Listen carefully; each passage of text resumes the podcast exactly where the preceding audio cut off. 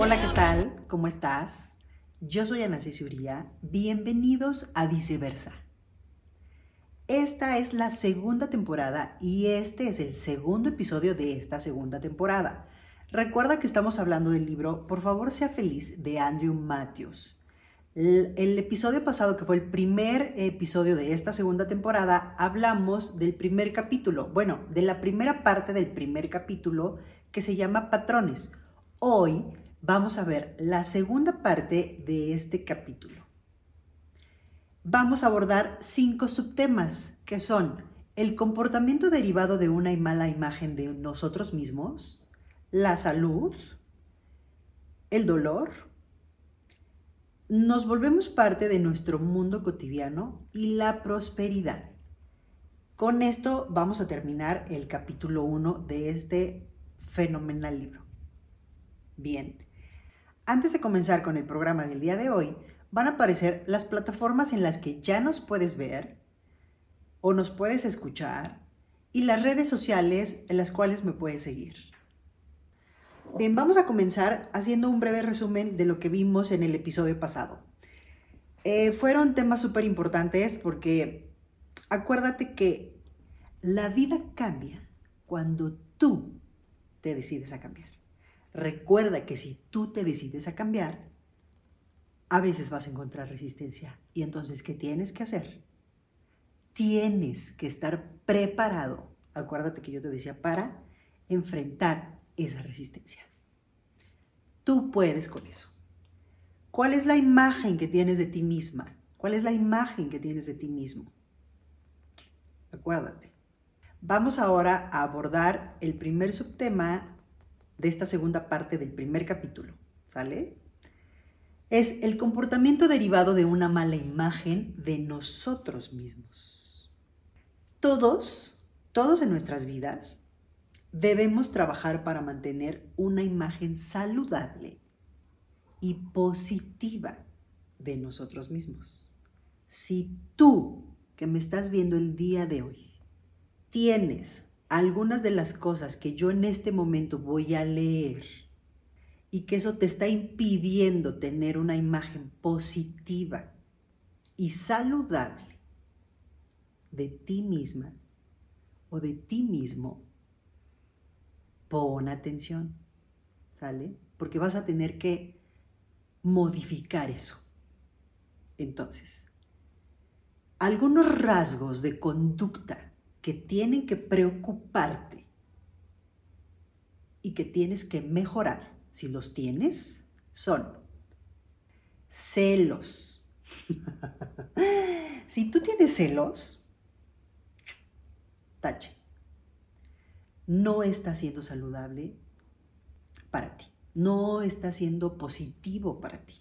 Eso impide, o sea, es algo que, no te deja hacer y que está impidiendo eh, tener una imagen bien de ti mismo. Hablar negativamente de ti también está, si la tienes, hay que mejorarla. Sentimientos de culpa, no dirigir cumplidos, no hacer cumplidos. Un cumplido es un regalo que alguien te da. Cuando nosotros recibimos un regalo, no podemos decir, ay, no, gracias, no lo quiero. Digo, no sé, pero si a mí me dan un regalo, un presente, yo digo, ay, qué lindo, muchas gracias, o ay, qué linda, muchas gracias, ¿no? Por mi, por mi regalo. Bueno, hacer un cumplido es un regalo que tú le das a alguien. O cuando nos hacen cumplidos, ¿por qué no decir simplemente gracias? Gracias por el cumplido que me haces. Qué linda o qué lindo eres. Nos costará mucho trabajo hacer eso. Yo hoy te pregunto, ejemplo, si alguien te dice, oye, qué bárbara, te quedó excelente la presentación que hiciste hoy, el día de hoy, y tú dices, sí, ¿sí? ¿Crees que me quedó linda? Fíjate que le faltó esto o le faltó aquello. Creo que pude haber mejorado en tal cosa. ¿Por qué no decir simplemente gracias? Gracias. Me esforcé. Gracias por, reconocer eso. Eso no creo que nos cueste mucho trabajo. ¿Tú qué opinas? ¿No? Bueno, otro. No tomar en cuenta las propias necesidades. No solicitar lo que deseas. Fíjate. Privarte innecesariamente de comodidades. Tu incapacidad de dar afecto. Tu incapacidad para recibir afecto y disfrutar ese afecto. ¿Mm? Criticar a los demás, compararte con otros y tener una mala salud constante todo el tiempo. Bueno, si tú algún rasgo de conducta de los que acabo de leer tienes, yo creo que tú tienes que mejorarlo, porque eso no te deja, insisto, tener una imagen saludable y positiva de ti mismo o de ti misma. Porque sabes que cambiar no es fácil. Cambiar es difícil, pero visualiza. Yo te invito a que visualices cómo te gustaría ser, no cómo eres hoy, sino cómo, cómo me gustaría mí ser, ¿no? Si piensa en eso, piénsate, piénsate tú cómo quieres ser. Entonces, necesariamente, tú gravitarás hacia esos pensamientos dominantes. Bien, otro punto es la salud. Las emociones y nuestros pensamientos reprimidos afectan nuestra salud. Para estar saludables y llenos de energía, Debemos alimentar las emociones positivas y expresar nuestros sentimientos. A través, dice, de tus pensamientos y emociones, tú controlas el ambiente de tu cuerpo. Órale, ¿no? Eso está muy... Dice entonces, procura que tus pensamientos sean saludables y placenteros Piensa y decláralo, que eres una persona sana. Bien, otro punto es el dolor. El dolor físico tiene una razón de ser, ¿no? O sea, eso nos hace saber qué podemos, qué podemos hacer y qué no podemos hacer, ¿no? Si no, ejemplo, imagínate, si no existiera el dolor en nosotros, bueno, estaría genial tal vez, ¿no? Aunque no lo sé. Ejemplo, si nosotros no sintiéramos dolor, a lo mejor yo pondría la mano sobre la estufa, sobre, la una parrilla prendida y entonces la dejaría ahí, ¿no? No sé, 15, 20, 30 minutos, quizá más, porque no me duele. Entonces, como no siento dolor, pues ahí la dejo, hasta después de que me la veo y digo, ay, traigo la piel al rojo vivo y, los pellejos, pero no me duele. Eh, por favor, sea feliz. Dice que el dolor físico tiene una razón de ser, porque nos avisa qué hacer y qué no hacer.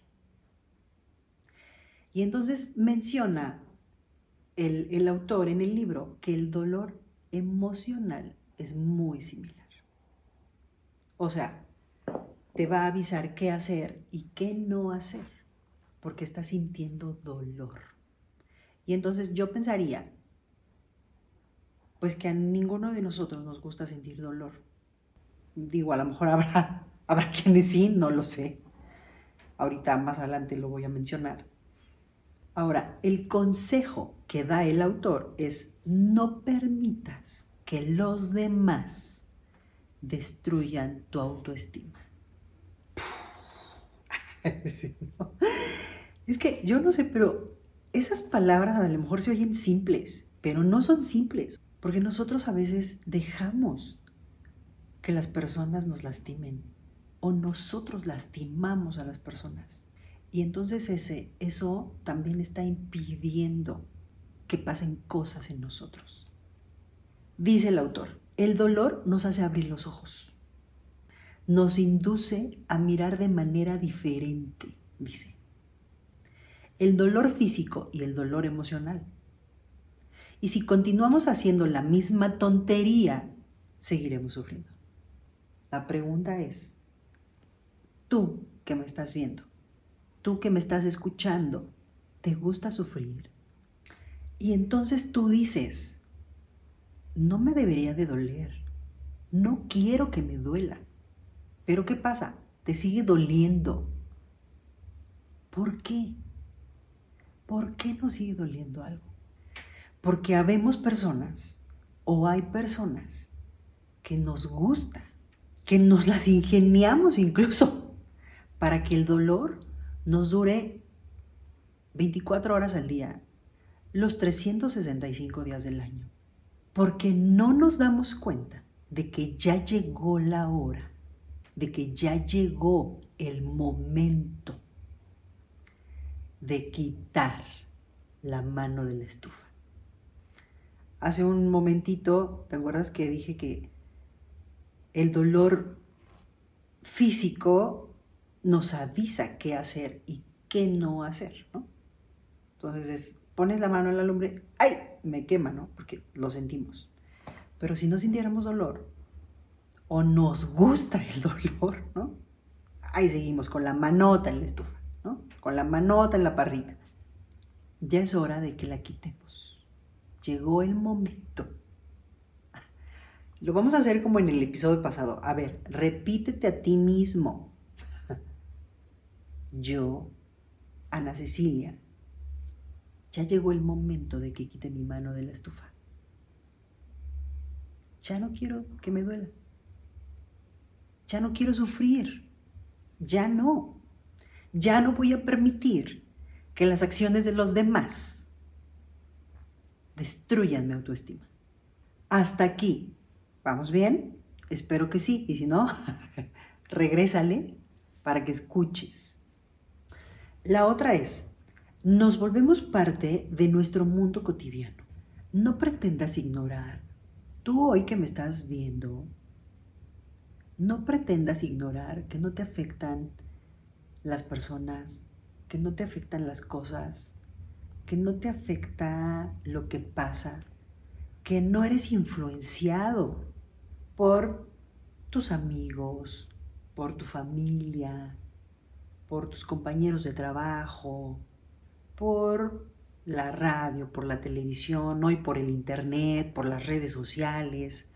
O sea, todo eso que nos rodea en el mundo nos afecta. Y a veces somos influenciados por, por los círculos que frecuentamos, por los círculos, por, por lo que escuchamos, por lo que vemos. El ambiente en el que nos movemos, del que nos rodeamos, influye directamente en nosotros. Es decir, Voy a citar eh, ejemplos como extremos, ¿eh? pero sabes qué, qué pasan, qué suceden. Si tú te rodeas de personas criticonas, mm, al rato tú vas a criticar, vas a empezar a criticar a las personas también. Si tú te rodeas de personas desordenadas, en cualquier momento tú vas a empezar a tener hábitos de desorden. Si tú te rodeas de personas exitosas, puede ser influenciado por esas personas exitosas a que tú también lo seas. Si tú te rodeas de personas felices, te van a contagiar. Te tienen que contagiar esa alegría que ellos tienen. ¿Por qué? Porque convives con ellos, porque te rodeas de ellos, porque estás en ese ambiente de ellos y entonces eso te va a contagiar de alegría. Si te rodeas de personas prósperas, seguramente serán una inspiración para ti para ser una persona próspera. Porque, como yo lo decía en, el, en el episodio pasado, porque vas a decir, yo quiero ser como e, ella, yo quiero ser como él, yo quiero lo que ellos tienen, y no por el tema de la envidia, sino porque quieres contagiarte de eso. Admiras a una persona, la ves cómo es, cómo se mueve, cómo vive.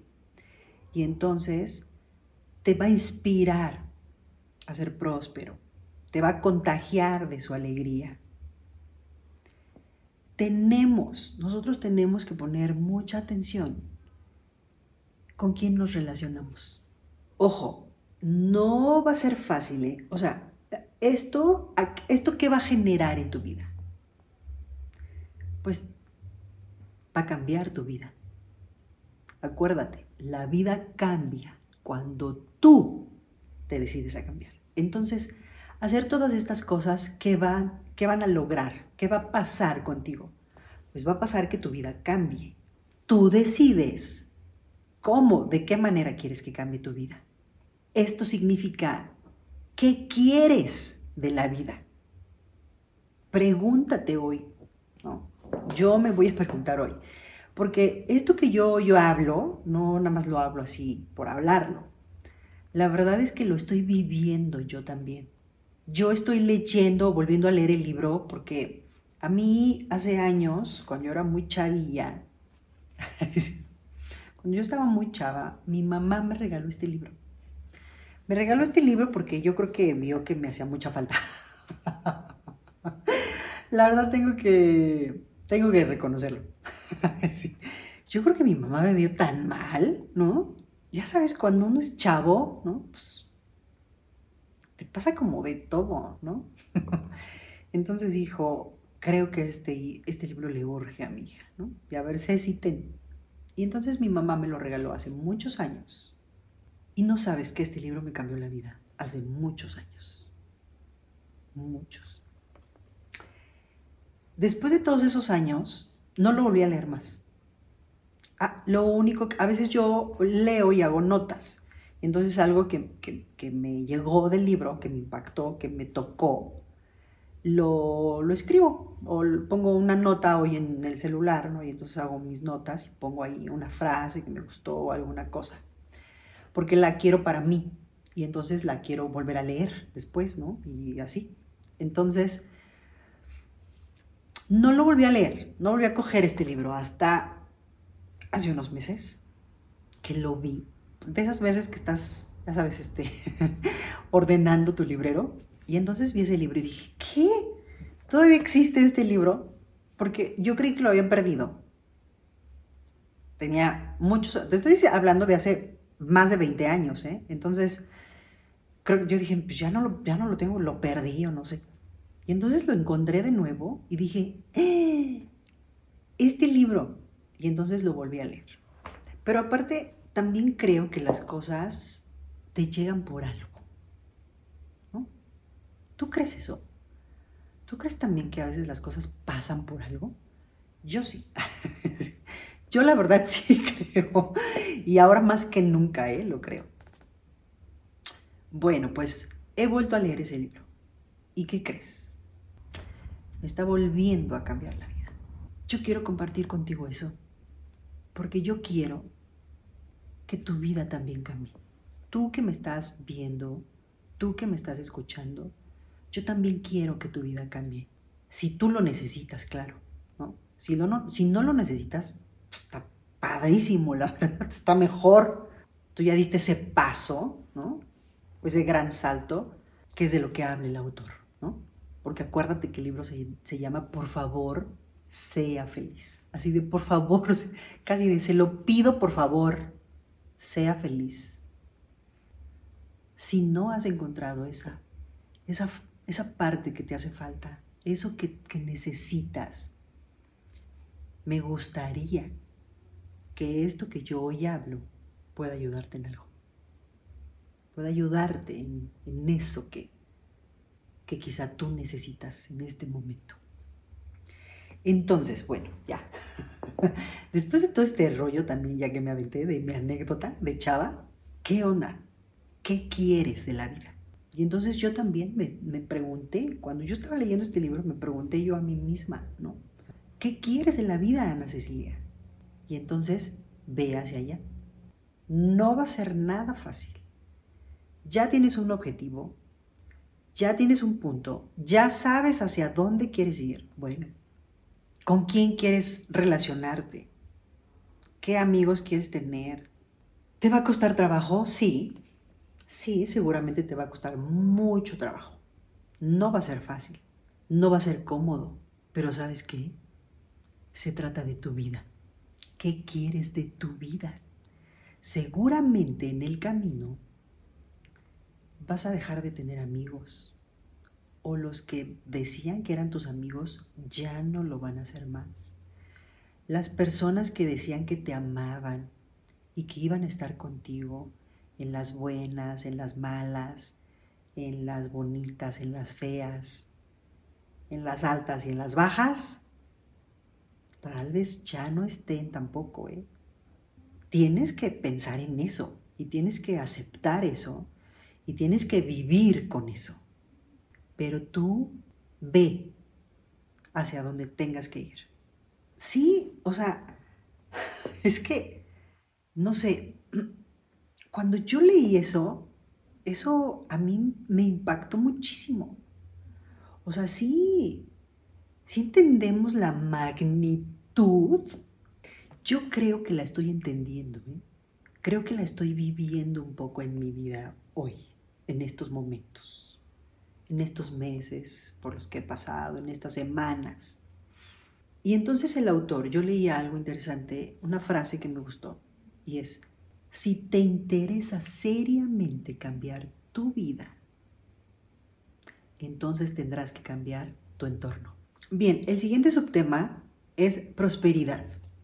Seguramente has leído, escuchado, visto que este, este rollo de la ley de la atracción, de que tienes que mm, decirte a ti mismo que eres próspero, decirte a ti mismo que eres exitoso, que te van a hacer que te la creas, ¿no? Y entonces que en tu consciente y en tu subconsciente pasen cosas. Y tú me vas a decir, bueno, sí, yo la verdad sí soy de esas personas que me digo todo el tiempo, soy próspero, soy exitoso, me va bien, etcétera pero eso no me ayuda a pagar las cuentas que tengo que pagar cada mes, ¿no? Te voy a decir algo interesante que menciona el autor en el libro. Lo voy a leer. Pon mucha atención. Nuestros pensamientos conscientes y subconscientes siempre generan resultados positivos y negativos en nuestra vida. ¿Qué quiere decir eso? Que incluso ellos, nuestros pensamientos, pueden determinar qué tan prósperos somos o no somos. Fíjate nada más. Es, cuando, es aquí cuando decimos la mente es poderosísima. Lo que hablamos, lo que decimos, incluso pueden determinar qué tanta liquidez tenemos para pagar las cuentas o no tenemos. Y vamos a seguir endeudados, vamos a seguir cortos de dinero y de ahí no podemos salir. Entonces, vamos a hacer una introspección en nuestra vida. ¿Por qué no avanzamos como quisiéramos avanzar? ¿Por qué no crecemos como quisiéramos crecer?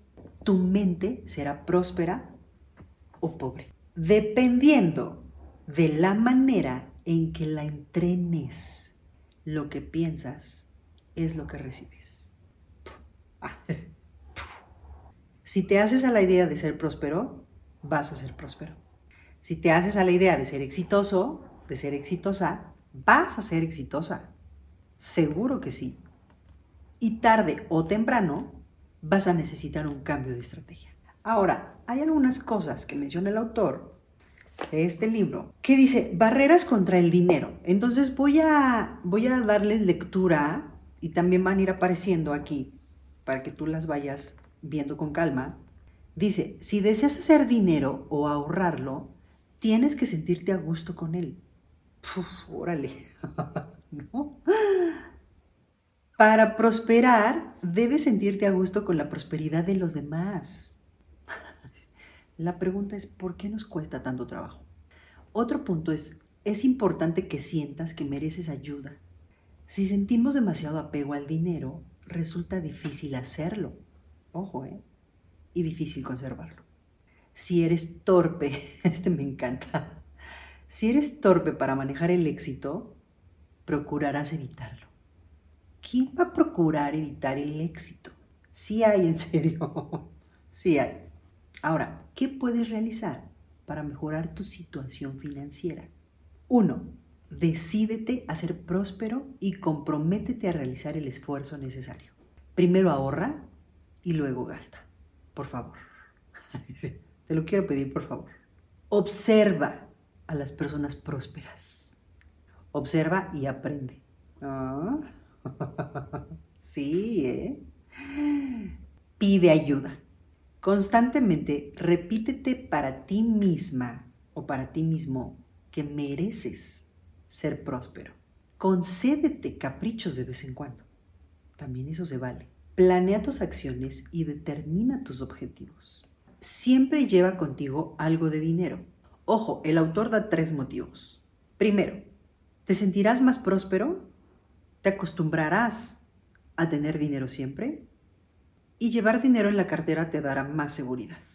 No culpes de tus acciones a tus padres, a tus amigos, a tus compañeros de trabajo, al gobierno o a quien sea, por favor. Y enfrenta todo reto con entusiasmo y seguridad, porque para vencer se requiere esfuerzo, iniciativa y determinación. Bien, conclusiones. Número uno, cambiar es difícil, pero visualiza cómo te gustaría ser, no cómo eres. Entonces, necesariamente gravitarás hacia tus pensamientos dominantes. Dos, procura que tus pensamientos sean saludables y placenteros entonces serás una persona sana. Tres, no permitas que las acciones de los demás destruyan tu autoestima. Cuatro, si te interesa seriamente cambiar tu vida, entonces procura cambiar tu entorno. Y cinco, para vencer se requiere esfuerzo, iniciativa y determinación. Hemos llegado al final del segundo episodio de Viceversa. El próximo episodio vamos a hablar ya del capítulo 2 que se llama Vivir el ahora. No te lo vayas a perder. Yo soy Ana Cesuría. Para mí es un placer. Aquí van a aparecer las redes sociales en las que me puedes seguir y las diferentes plataformas en las que nos puedes escuchar. Recuerda también que ya estamos en YouTube. Entonces, si te gusta, comparte y dale like. Y si me dejas, te acompaño. Bye bye.